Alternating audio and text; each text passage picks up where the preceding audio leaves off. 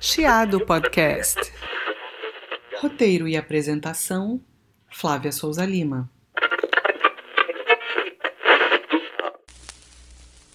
Ele cresceu ao lado de personagens históricos da música brasileira e, com o tempo, tornou-se também um deles. Um dos mais impressionantes músicos, compositores e arranjadores do país e do mundo, ofício que começou a desenvolver naturalmente ainda jovem, tornou-se também um compositor de mão cheia. Obras como O Porto, Alegre Menina, Saveiros, O Cantador, Rio Amazonas, Saudade de Amar e inúmeras outras estão presentes numa precisa discografia. Sua música esculpe o Brasil denso e profundo, como a sua voz. Sua cartografia musical traz os relevos da beleza sonora do país. Espelha e espalha suas influências e tantas realidades de sua terra. Sua voz penetrante está presente em dezenas de álbuns, muitos deles gravados no exterior, onde morou por mais de 20 anos. É impossível falar da música brasileira contemporânea sem a sua assinatura. Só é possível pensar nela depois de uma andança por dentro de seu coração de cantador. É com muita alegria que eu recebo o inigualável Dori Caymmi. Dori, seja muito bem-vindo ao Chiado Podcast. Muito obrigado, obrigado pelo inigualável também. E eu começo perguntando se todo o canto, mesmo triste, ameniza a dor do mundo.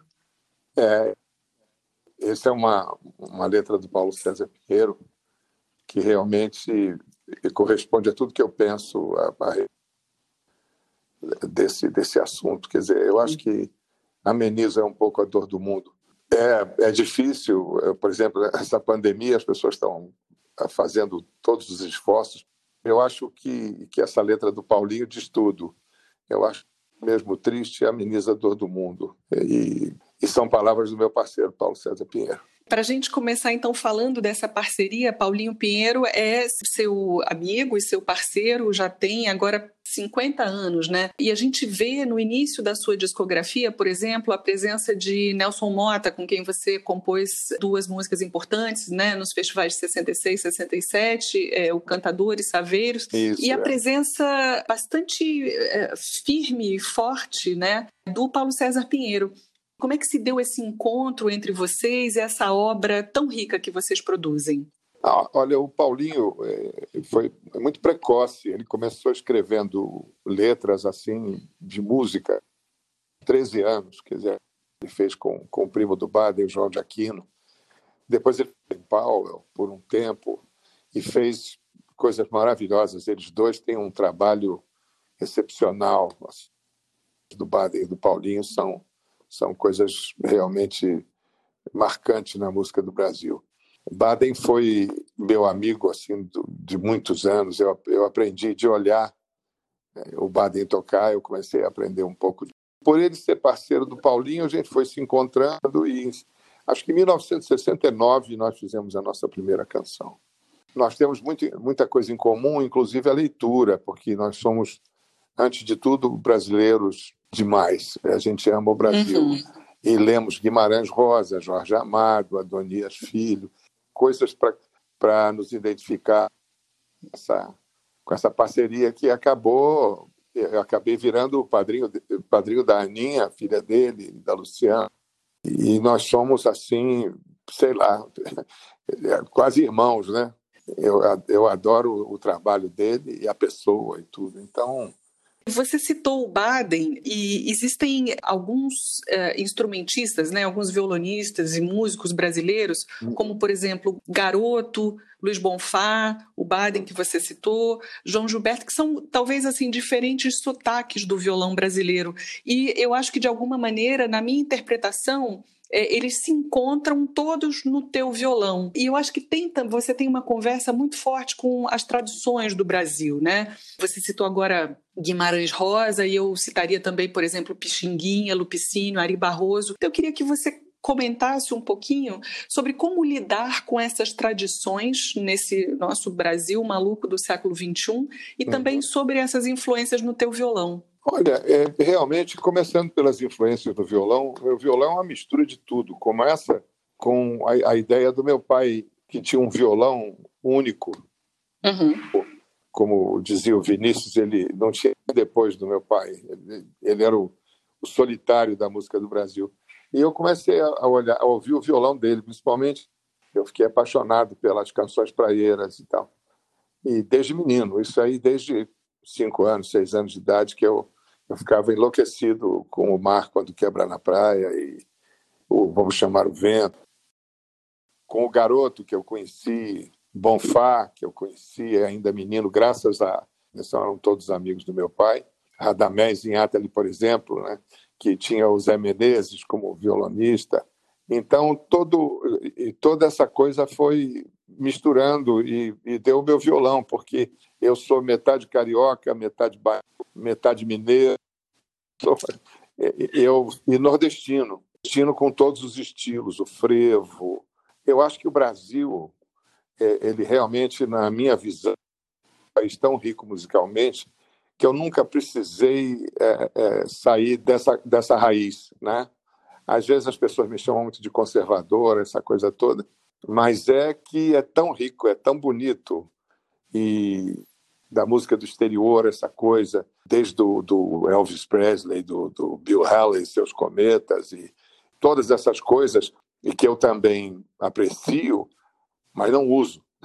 Né? Uhum. Eu não tenho influência dos Beatles, por exemplo. Eu acho legal o Lennon e McCartney. Eu acho bonito o trabalho deles. Tal.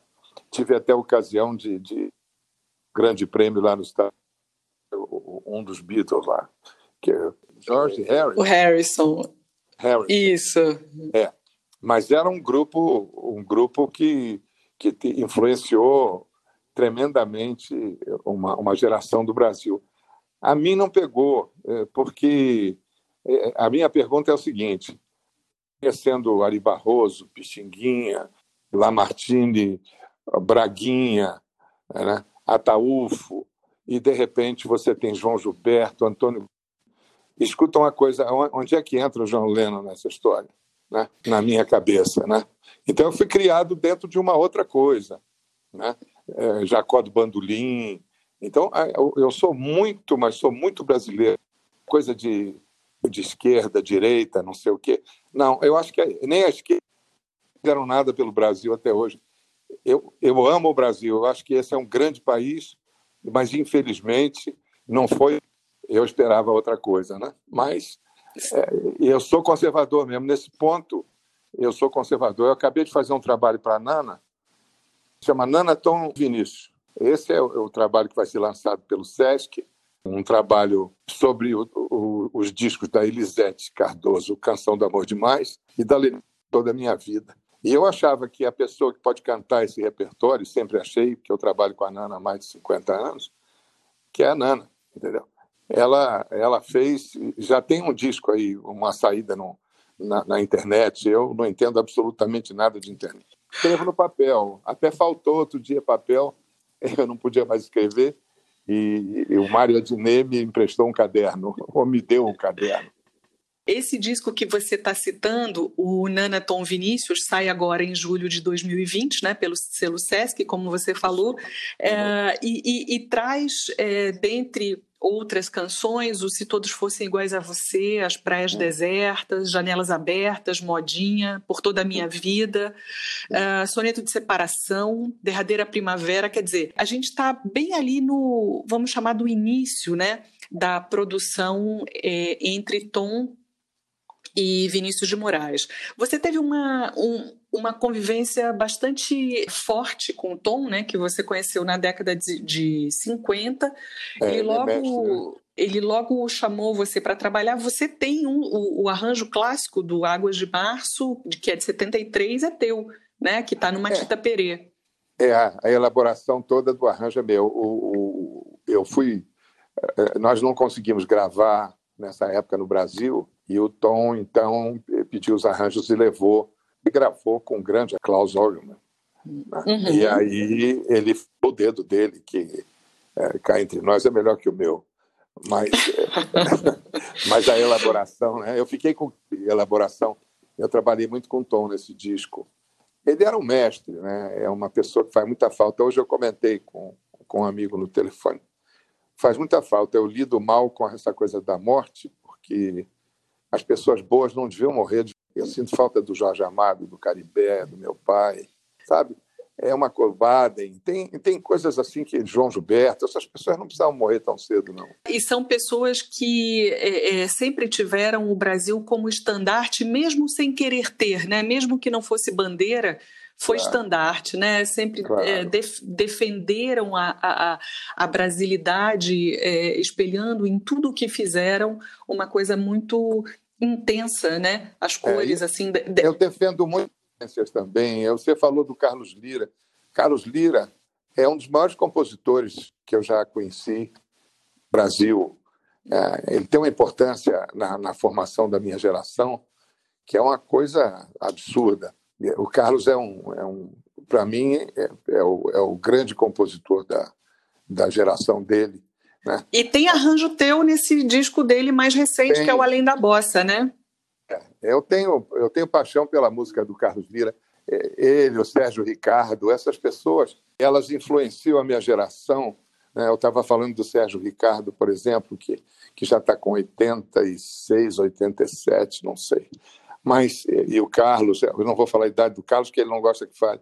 Eu sempre lidei muito bem com as influências João, do Baden, do meu pai, do garoto, né? da, do Bonfá, a, a coisa do cantor, eu, quando era menino, eu aprendi a cantar ouvindo Dick Farney cantar. e você, às vezes, é, meio que ainda garoto, aí 10, 11 anos, meio que cantava nas festas, né, de, é. nas reuniões, assim como Dick Farney também, né? É, eu preferia jogar bola, mas papai sempre apanhava do violão, assim e tal. Às vezes tinham visitas, ou a gente ia na casa de alguém, principalmente em São Paulo, quando nós moramos em 54, e aí é, a gente cantava assim para as pessoas. Eu achava aquilo meio meio chato, assim. Eu queria jogar bola, que achava muito melhor. Eu adorava ouvir os meus cantores, assim. O Dick, uma influência assim astronômica na minha vida como cantor. Eu tinha não sei que idade, assim. Acho que ele fez um festival de jazz no Teatro Municipal muitos e muitos anos atrás. E eu comecei a, a ouvir esse homem, né, e tal. E, tá, e tinha coisas com Bonfá, coisas com outros compositores e tal. Olha, era esses caras que a, a influência, tipo de orquestração, Luizinho Essa, por exemplo, eu fui copista dele, meu maior incentivador, ele e Tom Jobim, né? E o Luiz, o Luiz Essa foi, eh, se não me engano, em 64, a primeira pessoa que gravou uma música sua, não foi isso? Foi. Foi. Luizinho gravou gravou algumas coisas minhas. Tinha uma valsa chamada Amando, uma valsa complicada que eu tinha 17. Eu não tinha entrado no, no, no exército ainda, eu, eu, servi o exército, estava muito vagabundo com o negócio. E aí eu fui servir o exército ali no Forte Copacabana. Mas eu fiz essa valsa no piano, o Danilo, meu irmão, tocava flauta comigo. Eu escrevi uma segunda voz assim para ele. Adorou. O Luiz foi um grande incentivador da minha vida. Assim, é, a, a, e eu fui copista dele quando eu estava sem dinheiro, essa coisa toda. Começando a vida profissional, aí Tom Jobim me botou para tocar violão pela primeira vez num estúdio. Para mim é uma glória, né? É, trabalhar, é, é por isso que eu sou muito brasileiro, porque essas influências todas, essas pessoas fazem tão, tão parte da minha vida influenciam tanto e são tão queridas. Eu gosto da música do Rio de Janeiro, eu gosto do samba, eu, eu gosto de tudo que diz respeito à música do Brasil. Né? Então, eu, eu sou, às vezes me chamam de reacionário, que é mais bonito, né? Os caras de esquerda adoram, os caras de esquerda adoram chamar a gente de reacionário, né? E, Por ser um autêntico brasileiro, né, vamos dizer, é, e a sua obra espelha isso, né, muito, eu acho, Dori, porque uh, você próprio citou, né, a, a, mistura de, de Salvador com Pequiri, você foi criado no Leblon, quer dizer, cresceu também em Copacabana, né, tem a questão toda estudou em Minas, em Cataguases, exatamente. Isso.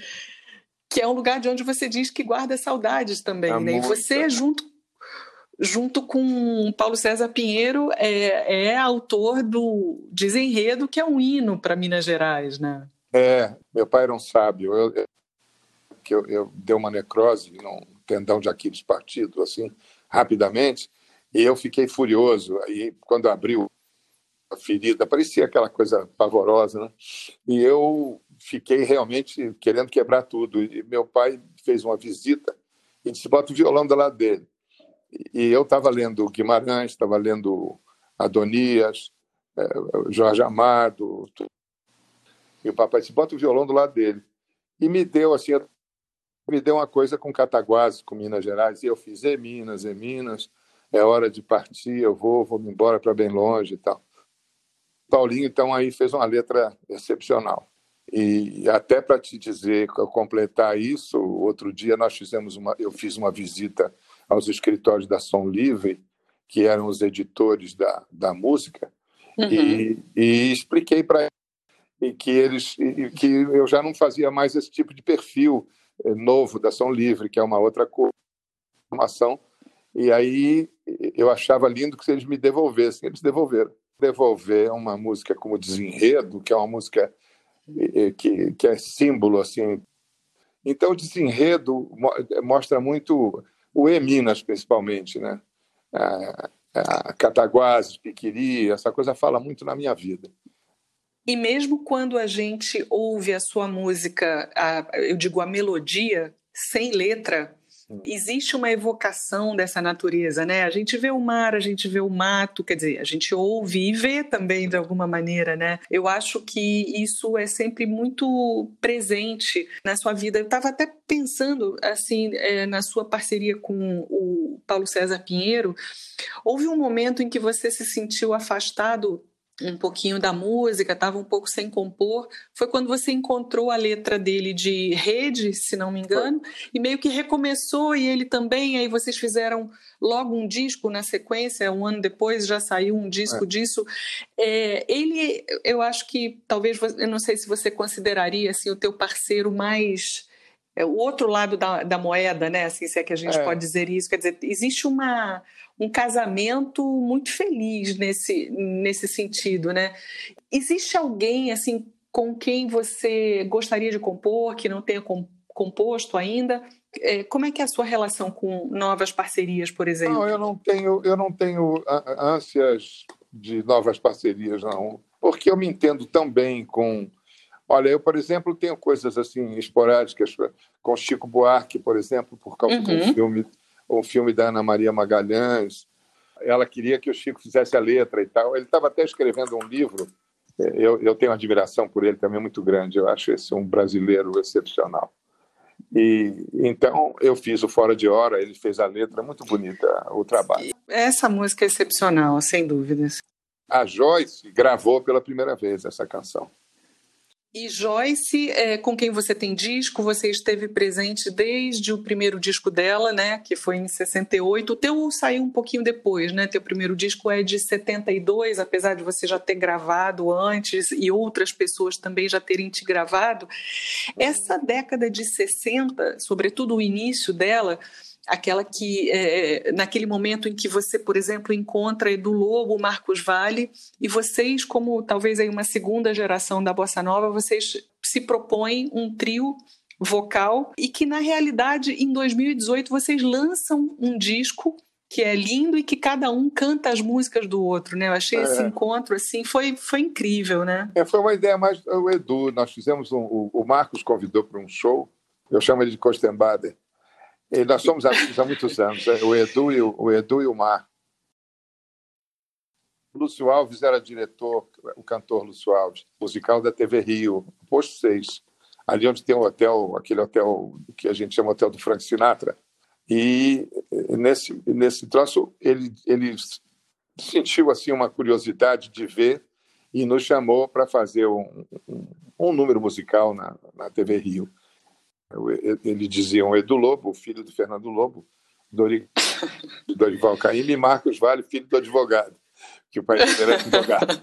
Isso. Uma, uma brincadeira e tal. O Edu estava começando a compor, eu não ousava cantar minhas músicas ou fazer, então era o nosso repertório eram duas músicas, uma do Marcos Vale e outra do Edu Lobo.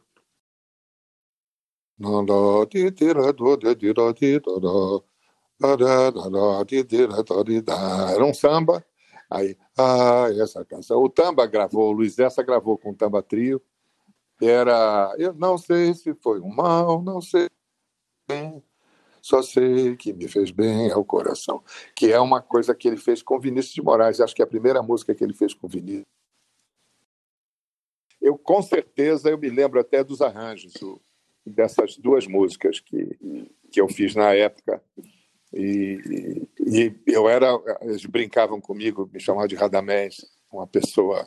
Esse, esse gaúcho era, era a melhor coisa que tinha no, na minha vida era esse gaúcho logo ainda assim nesse é, princípiozinho da década de 60, a gente teve o Opinião, Arena Conta Zumbi, e você fez a direção dessas, é, a direção musical dessas peças também, e depois é, você, você, chegou a fazer Calabar e Gota d'Água também, que aí já foi né, década de 70. Como é que é a sua, a sua relação com a, a música do teatro? Olha, o teatro começou é, num programa do, da, do Fernando na TV Tupi, em preto e branco, no tempo que não tinha videotape, não tinha nada, e era o grande teatro, que eu tive a honra de conhecer todos esses artistas maravilhosos, Fernanda Montenegro, Fernando Torres, Sérgio Brito, Zilka Salaberry. Era, era, tão, era tão bonito o Ítalo Rossi. Meu Deus, eu tinha Era o grupo anos. dos sete, né? Era, era um negócio. E aí você começa a conviver com o, o, o nível de, de, conversa passa a ficar um pouco mais alto para um menino de 17 anos, né? E meu pai tinha musicado Terras do Sem Fim. Eles fizeram na televisão. Jorge e papai tinham feito isso que até mais tarde com a Nani e com o Danilo, que é uma série. Eu vou contar uma história, uma história de espantar. É a história onde cacau não havia, sangue de gente corria, fazendo a terra destruir. Eu vou contar uma história, uma história de espantar. Né? Então era tão lindo quando nós tivemos oportunidade ao, ao fato de que nós éramos eu e Nana, filhos do seu Dolio. Né? Eles, eles resolveram unir o útil ao agradável e nos puseram fazendo esse esse teatro. E a partir daí eu comecei a conhecer essa gente especial, né, que, é, que, é essa, que são os atores, os atores uhum. de teatro, principalmente. Né? O Fernando Torres, um sujeito formidável, que eu acabei sendo o diretor do Calabar, ator, né? e a Fernanda, a Fernanda, paixão, era a paixão do meu pai, eu tomei a paixão para mim, sabe? Fez muito bem. e aí, depois é, teve uma opinião, porque eu tinha conhecido Vianinha e tinha trabalhado com a Nara Leão, eu era produtor. Então me chamaram para montar o espetáculo e eu de trabalhar com o Zequete, com o João do Vale, com e, e, e com a Nara e conhecer o Ferreira Goulart, Armando Costa, Bichinho Plá, é, sabe, era tanta Teresa Aragão. Então eu fui mais ainda me, me, metendo no teatro. E aí, e logo depois, Edu, o autor da trilha, que tinha estreado em São Paulo, o Paulo José veio com a Dina e então o Edu me indicou, eu fui para lá fazer de novo. Então uhum. eu fiz o Arena também. Trabalhei um pouco com a peça que foi censurada, depois eu fiz é, Santo Inquérito, que foi, que foi do, do Flávio Rangel, a direção. Eu fiz várias, né? Aí Calabar, é, Gota d'Água, uma porção delas. Eu sou Flávia Souza Lima e você está ouvindo o Chiado Podcast. Eu já ouvi você algumas vezes falar sobre arranjos, que é uma atividade que normalmente acontece às vezes entre erros e acertos, né? Que, que a gente precisa de, o autor, no caso, precisa de coragem para mostrar os seus arranjos, né? perguntaria quais são, eh, na sua opinião, os seus maiores acertos, assim, eh, duas ou três que você citaria de, de arranjos é, que você que você goste muito. Eu não sei, é, é tão difícil, né? Porque tem, tem horas que você gosta, tem horas que você. Sei lá. Eu, por exemplo, tenho. Eu, fiz dois trabalhos para ele: Chanson por Michel e, o, e a outra. Banzalha. Minha mulher está aqui me lembrando das coisas, porque eu, a minha memória é uma vaga lembrança. Eu fiz o Batita Perê, que o Paulo César Pinheiro fez um disco, E eu fiz esse arranjo e uma música dele com o Ginga também na época para esse disco, que eu gosto também muito. É muito difícil. Agora, quem gosta uhum. de arranjador é o arranjador. Eu estava falando isso hoje no telefone com e com Mário Adnet. Quem gosta de arranjador é o arranjador. Uhum. Ontem, ontem eu recebi a notícia da, da perda de um amigo mais, mais querido dos Estados Unidos. Eu conheci ele em 66 no Festival Internacional da Canção. Ele foi Sim, o autor uhum. de Shadow of a Smile, uhum. e nós ficamos muito amigos, e às vezes eu falo, então, uh, eu, eu tinha tanto pudor que eu não queria incomodá-lo. Johnny era, era assim um... Aí ele me chamava para fazer uns trabalhos e tudo, e, e sempre foi muito querido, foi um grande... E nós, quem gosta do arranjador é arranjador, que talvez ele seja até mais conhecido como compositor, né? tem um ou dois Oscars, mas, é, mas o, o, trabalho de arranjador, eu conversar com o Luizinho, essa que é, um, que é o é muito difícil. É, você, as pessoas não têm essa percepção. Então, é, e quando alguém elogia um arranjo meu assim, eu falei, opa, que beleza, ganhei um fã, né? Em vários autores é, do período da Bossa Nova, é, Menescal, por exemplo, dentre os quais, o próprio Carlinhos Lira também, Marcos, pergunto se o mesmo também vale para você.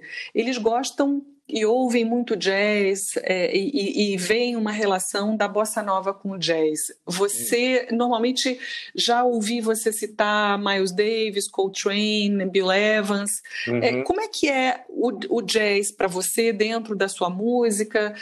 Você que tem uma forma tão brasileira de compor, né? É a coisa que eu falei para você. Você pode escutar e gostar e não usar, né? É, que, uhum. que eu acho que ela sai um pouco eu adoro Bill Evans, por exemplo, não, não vejo um pianista que me aqueça mais a, a alma.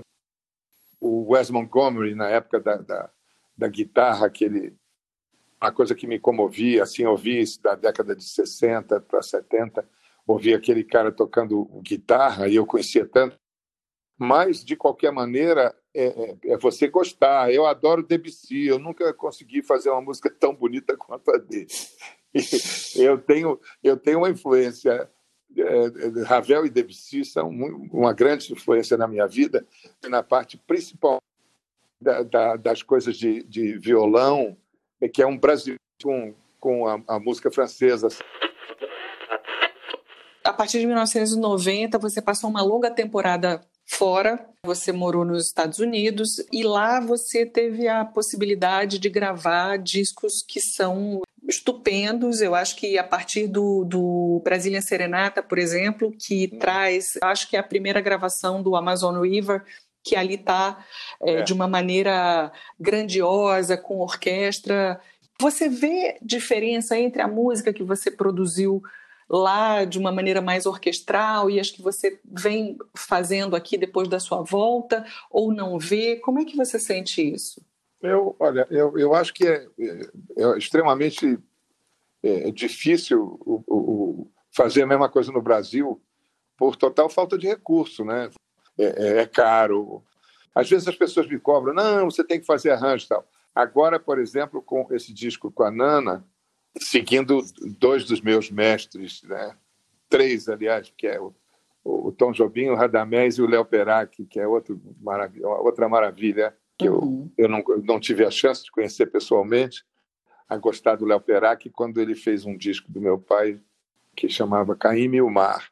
É, é uma foto assim é, que eu, eu acho que é do Chico Fotógrafo, que era uma outra pessoa muito querida que trabalhava para elenco. O papai está numa pedra sentado todo de azul assim, numa pedra, no, acho que no Leblon, e, e, a história dos pescadores. E é um negócio tão tão bonito da e tem participação, sim, Silvia Teles, infância musical, né? não infância, mas uhum. musical, a cantora era a Silvinha, figura adorável, amada de, de, de todos os, de todos os da, da, música do Brasil, da época do Tom Jobim, essa coisa toda, da Dolores, né? E a Lenita Bruno participa, papai narra, o texto é do Fernando Lobo, que era um amigo assim íntimo do, da família e tudo, né? Léo tem questão assim na minha vida também como orquestrador. No Brasil, a gente não pode é, atualmente fazer esse tipo de coisa. Eu tive a chance de fazer a, a, a gentileza do, do, do, SESC, através do Danilo Miranda, de uhum. poder fazer esse projeto. E, e a Nana está cantando, Deus me perdoe, que coisa linda, porque é, eu sou muito suspeito, porque eu, eu trabalho com a Nana há muitos que ela tem um, um, um, o jeito dela, ela é difícil, mas as outras cantoras também são temperamentais e, uhum. e é difícil lidar com cantora, né? É, não é fácil também. não.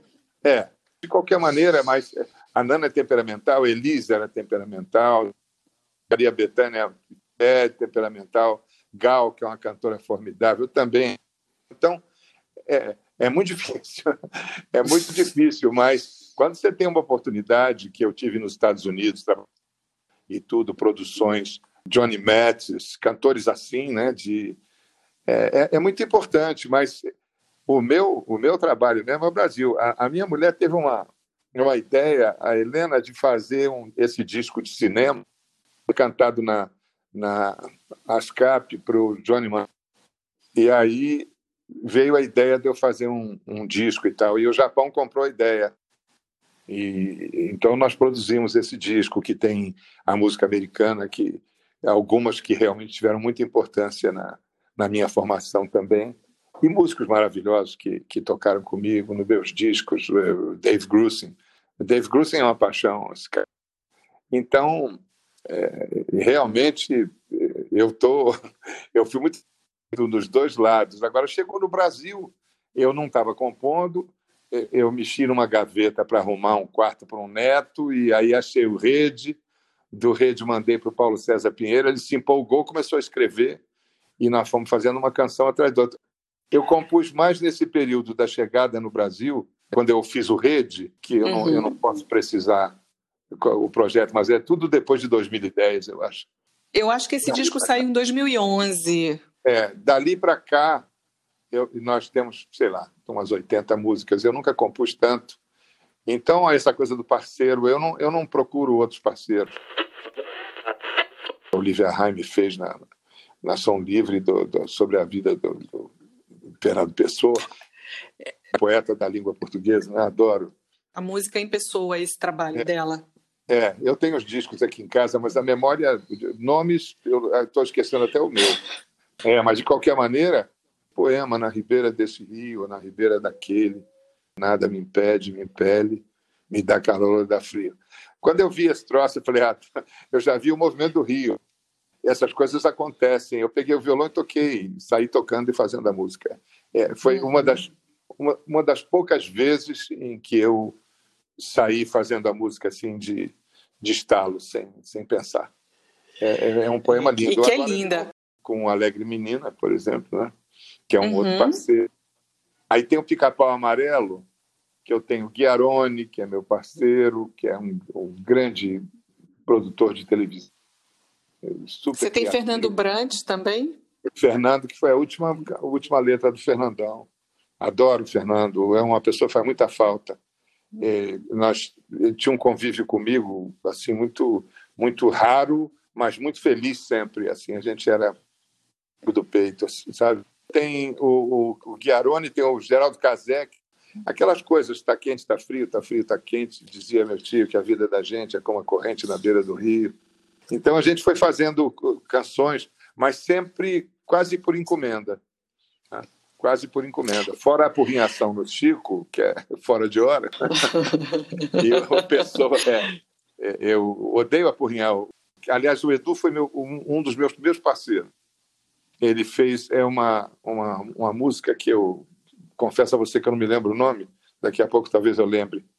Todo o mal eu vi, tanta dor guardei, que já nem sei mais, que, que já não. O que é paixão, não sei, eu não me lembro o nome da música. E foi gravada por uma amiga, Luísa, na época, com arranjo do Moacir. Moacir Santos, meu mestre. Que, aliás, foi seu, seu professor também, não foi? foi Durante foi, um período. É, eu fui um péssimo aluno de todo mundo, sabe? que eles tinham para tocar para mim, para me mostrar é, como, como grandes músicos, do que me ensinar fixos e lídios e não sei o quê, é, tríades. Eu tenho horror a essas coisas, né? Eu costumo dizer que eu não sei se a nota é ré sustenido ou se é mi bemol. Para mim, isso teve nunca muita importância. É, é eu, eu tive o privilégio de ter nascido com essa orelha grande, de ouvir tudo, de uma atenção de, na, nas coisas, e fui sempre um péssimo aluno. No primário, até fiz o primário, eu fiz o quinto ano primário em São Paulo, no Rio Branco. Papai trabalhou aí.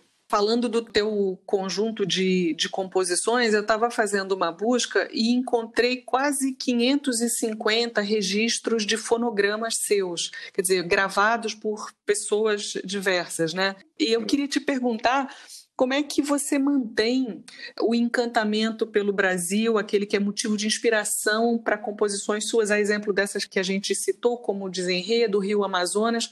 Como é que é você, no caso, como artista, como criador, estar diante desse Brasil e, e tentar buscar um, um encantamento para fazer música nesse momento? Tem muito a ver com o que o Paulo César escreve, porque ah, e tem muito a ver com o que a gente leu. Ah, eu costumo dizer que o, verde foi desmatado, a bandeira, né? O, o amarelo uhum. foi roubado, né? que é o ouro. O azul está cheio de buraco do de ozônio, não sei o que e tal. E o branco deu branco mesmo, quer dizer, é, é um milênio. Nós estamos viramos um milênio com essa diferença. Eu procuro sempre lembrar todo mundo que me influenciou, todo mundo que, que me ajudou como eu falei para você, compositores, cantores, Dolores Silvia, Carlinhos Lira, Sérgio Ricardo, essas pessoas todas fizeram tão e João e Tom, né? Deu Baden, uhum. é muito lindo você olhar para esse Brasil, né? Adoro o Brasil. E eu fico um pouco chateado de ver meu pai, Tom, Ari, todo mundo virar né? nos, nos lugares uhum. e tal. E uhum. isso me incomoda um pouco. Mas o Brasil, para mim, eu nasci aqui, esse Brasil que eu nasci, eu não abro mão dele de jeito nenhum. Não adianta essa coisa, eu divido a minha vida. Eu não sigo político, porque eu acho que o político, 70 anos de anos incompletos, vou fazer em agosto de 77, eu tenho que terminar uhum. dizendo isso.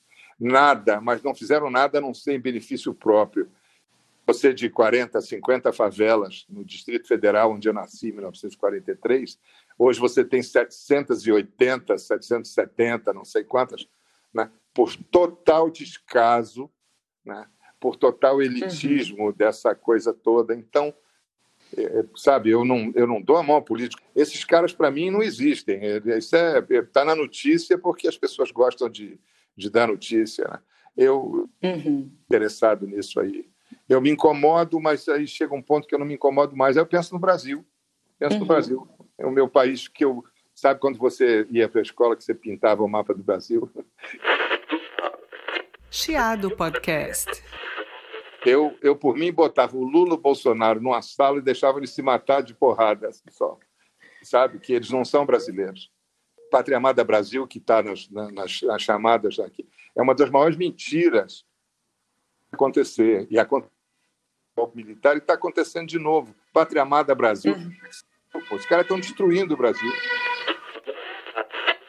Quais você acha que são os desafios da música brasileira para os próximos anos? Assim, para onde você acha que está navegando esse saveiro da música brasileira? Olha, vai ficar na memória de algumas pessoas que se interessam, como nós nos interessamos pelas gerações anteriores, poucas as pessoas, né?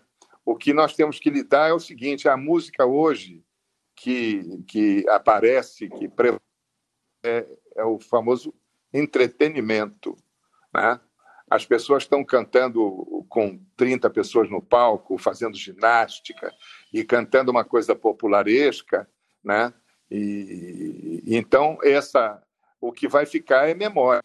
É, e tem garotos aí fazendo um trabalho maravilhoso. Naturalmente vão seguir desde do, do, do Noel Rosa, do Ari, do Papai, do Braguinha, passando pelo Tom, pelo, pelo Dick Farney, por todas essas pessoas que eu citei, Baden, e elas vão conseguir seguir Jacó do Bandolim, o Meira, todos esses caras que fizeram uma coisa importante na música do Brasil. Isso vai ficar na memória. Né? Algumas pessoas vão saber, com certeza vão saber. Eu espero que elas tenham, que elas tenham é, um espaço. Cabe um pouco essa coisa muito medíocre que está acontecendo é, com essas influências todas que nós estamos, né? e com esses rótulos cada vez piores. Né? Ah, uma vez um sujeito disse assim, MPB, eu falei, não, é o que esses caras gostam aí, não sei o quê.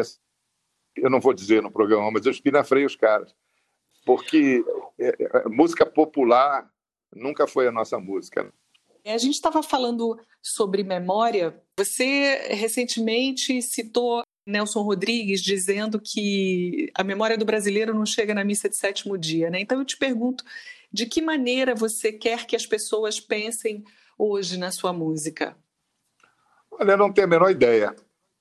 ambição, eu nunca fiz música para as, para as pessoas, sinceramente. Eu nunca, uhum. nunca visei. Eu, eu tenho um prazer muito grande em orquestrar, sabe, em, em, em, em cantar, em fazer a música, a composição. Isso me dá um prazer muito grande.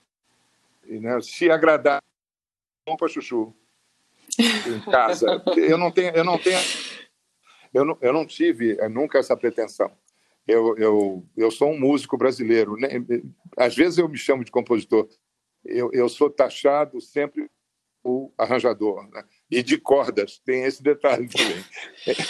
arranjador de cordas. Então eu não tenho muito que esperar o que as pessoas vão pensar no futuro. Eu tenho muita fé, né, porque eu tenho visto trabalhos lindos de preparação de, de músicos e tudo, inclusive minha na Rabelo com a Casa do Choro, é, é, um, é uhum. é a escola portátil de música, então, todas essas coisas, né, esses caras são o nosso futuro. Né? Eu espero que eles. Não precisa ser a minha música, mas pode ser a do Edu, a do. Né, a, compositores, né? maneira que a gente tenha um seguimento. Se isso acontecer, eu vou ficar muito feliz. E eu acho que todos nós, como ouvintes, também, né? Ouvintes apaixonados por música brasileira, né? Dori, eu queria te agradecer muito o seu tempo, o seu carinho com o programa. E eu espero que passe logo esse período para que você possa de novo estar nos palcos e eu possa estar tá lá é, e todo mundo possa estar também aplaudindo você. É. Eu te agradeço muito pela sua música. Eu sou assim muito fã do que você faz. É, adoro as suas composições, tenho os seus discos.